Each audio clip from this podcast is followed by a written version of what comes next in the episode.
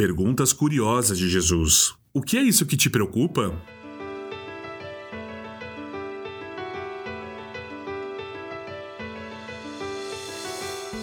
Naquele mesmo dia, dois dos seguidores de Jesus caminhavam para o povoado de Maús, a 11 quilômetros de Jerusalém. No caminho, falavam a respeito de tudo o que havia acontecido.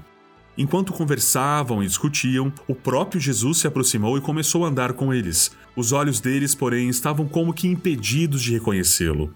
Jesus lhes perguntou: Sobre o que vocês tanto debatem enquanto caminham? Eles pararam, com o rosto entristecido, e um deles, chamado Cleopas, respondeu: Você deve ser a única pessoa em Jerusalém que não sabe das coisas que aconteceram lá nos últimos dias. Que coisas? perguntou Jesus. As coisas que aconteceram com Jesus de Nazaré, responderam eles. Ele era um profeta de palavras e ações poderosas aos olhos de Deus e de todo o povo. Mas os principais sacerdotes e outros líderes religiosos o entregaram para que fosse condenado à morte e o crucificaram. Tínhamos esperança de que ele fosse aquele que resgataria Israel. Tudo isso aconteceu há três dias.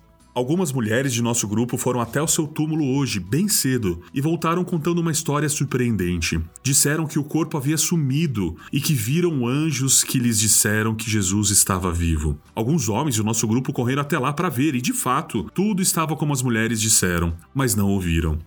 Então Jesus lhes disse: Como vocês são tolos! Como custam a entender que os profetas registraram nas Escrituras? Não percebe que era necessário que o Cristo sofresse essas coisas antes de entrar em sua glória? Então Jesus os conduziu por todos os escritos de Moisés e dos profetas, explicando o que as Escrituras diziam a respeito dele. Aproximando-se de Emaús, o destino deles, Jesus fez como quem seguiria viagem, mas eles insistiram: Fique conosco essa noite, porque já é tarde. E Jesus foi para casa com eles. Quando estavam à mesa, ele tomou o pão e o abençoou. Depois, partiu e lhes deu. Então os olhos deles foram abertos e, e o reconheceram. Neste momento, ele desapareceu. Disseram um ao outro: Não ardia o nosso coração quando ele falava conosco no caminho e nos explicava as Escrituras? E na mesma hora levantaram-se e voltaram para Jerusalém. Ali encontraram os onze discípulos e os outros que estavam reunidos com eles e lhes disseram: É verdade que o Senhor ressuscitou. Ele apareceu a Pedro. Evangelho de Lucas, capítulo 24, do verso 13 até o verso 34. O que é o que mais preocupa você? Por que te faço essa pergunta no último episódio dessa série? Porque Jesus não apenas diz eu sei.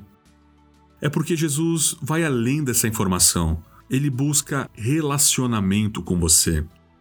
Há uma grande liberdade na vida de oração quando você entende que, embora Jesus já saiba e sempre saiba de tudo, ele ainda assim quer ouvir de você as suas preocupações. Seus discípulos começaram a dizer: Pensávamos que Jesus era o Messias que viria resgatar Israel. Jesus os havia decepcionado, ou pelo menos era assim que eles poderiam estar pensando. Ele não cumpriu com suas esperanças e suas expectativas. É por isso que saíram da cidade a caminho de Emaús. Há um pensamento muito famoso sobre isso que diz: Emaús é onde você vai quando as coisas não saem como você esperava. Onde está o seu Emaús? Onde é o lugar que você vai quando Deus decepciona você?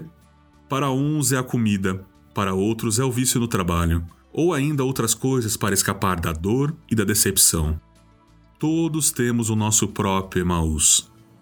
A resposta de Jesus é interessante ele os desafia dando-lhes a entender que eles não creram nas Escrituras. Jesus nem menciona a tumba vazia ou o testemunho dos demais discípulos de que ele estava vivo. Em vez disso, ele usa as Escrituras para corrigir os maus entendidos. Ao fazer isso, Jesus lhes dá uma nova definição para uma esperança antiga. Nossa esperança em Cristo não é que tudo vai sair como esperamos. Nossa esperança é que quando as coisas não saem como esperávamos, Deus ainda está operando pelo nosso bem. Se a vida não está saindo como você esperava ou queria, antes de sair para Emaús, lembre-se o que disse Jesus: No mundo tereis aflições, mas tem de bom ânimo, eu venci o mundo. Antes de sair para Emaús, é possível que Deus esteja fazendo o seu melhor trabalho em você. Você já parou para falar com Deus sobre isso? O que é que mais preocupa você? Se você está disposto a falar com Jesus, pode confiar que Ele está disposto a escutá-lo e atendê-lo.